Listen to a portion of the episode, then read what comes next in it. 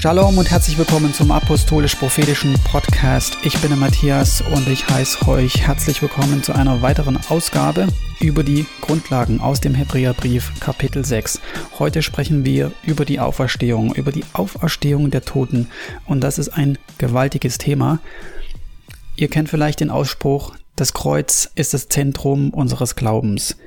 Und ich sage euch ganz einfach, das ist falsch. Wenn das Kreuz das Zentrum deines Glaubens ist, dann läuft irgendetwas verkehrt. Wenn dein Fokus auf einem Jesus am Kreuz ist, der tot ist, dann stimmt etwas nicht.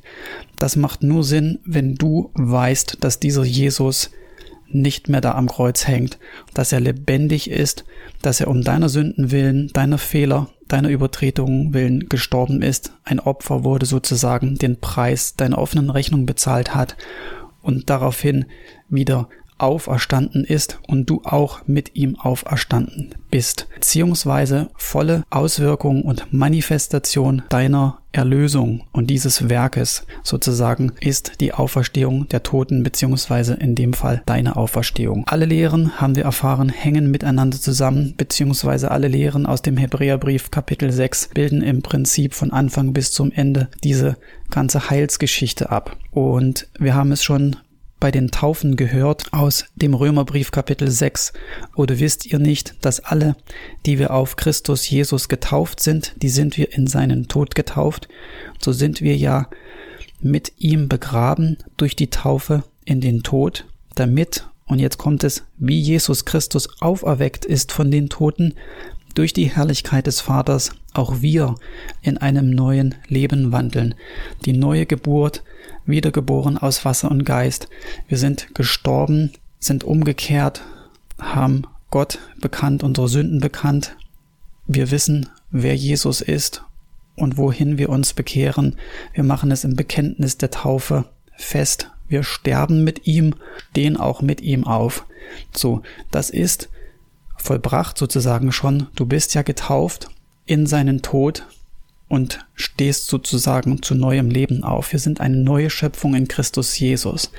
Allerdings, du weißt genauso gut wie ich, dass du noch in dem Leib bist, den du vorher hattest. Das heißt, auch wenn du getauft wurdest und so wie ich im Jordan getauft wurdest, das ändert nichts daran, dass du immer noch im selben Körper bist, mit dem du auch gesündigt hast.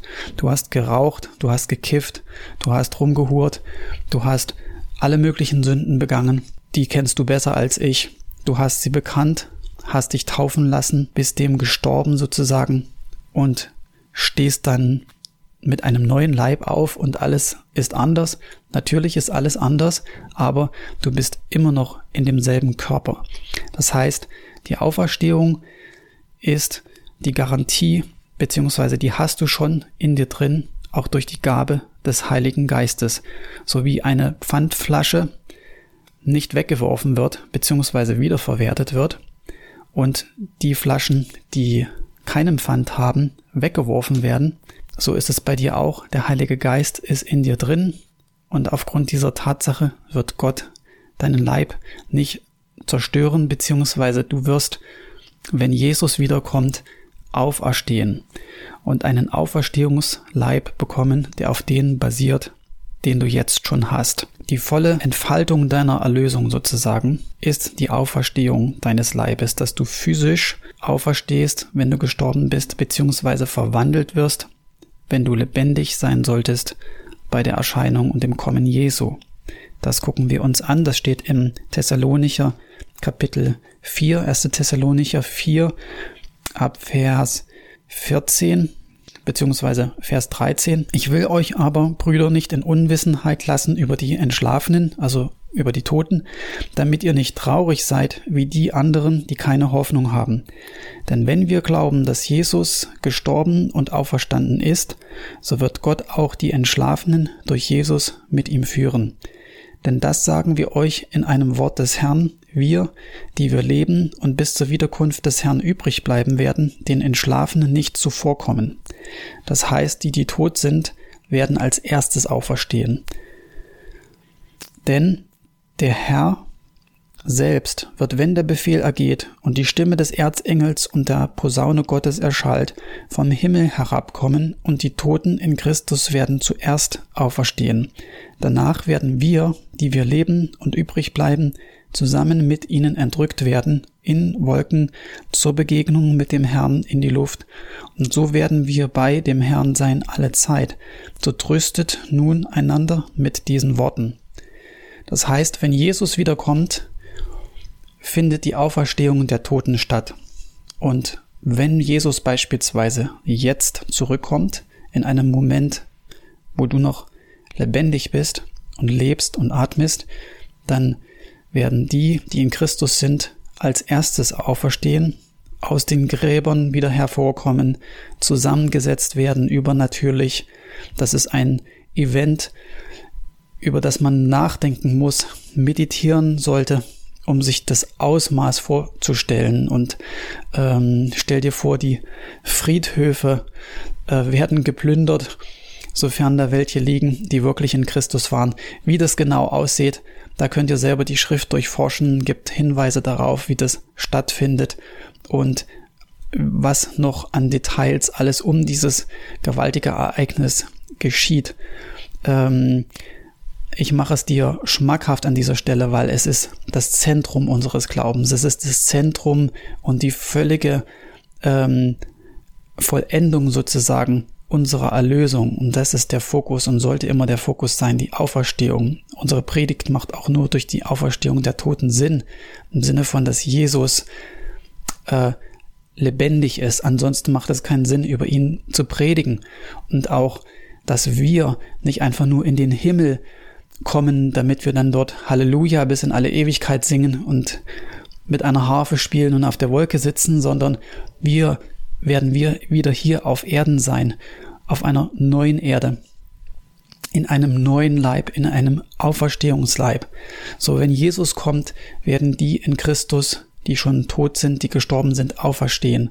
Und wir, die wir lebendig sind, in einem Augenzwinkern verwandelt werden. Das heißt, dein Körper wird verwandelt werden und du hast dann diesen Auferstehungsleib, der dem Jesu gleich ist. Wie sieht es aus? Das große Kapitel der Auferstehung aus dem Korintherbrief. Korinther Kapitel 15. So auch die Auferstehung der Toten. Es wird gesät verweslich und wird auferstehen unverweslich.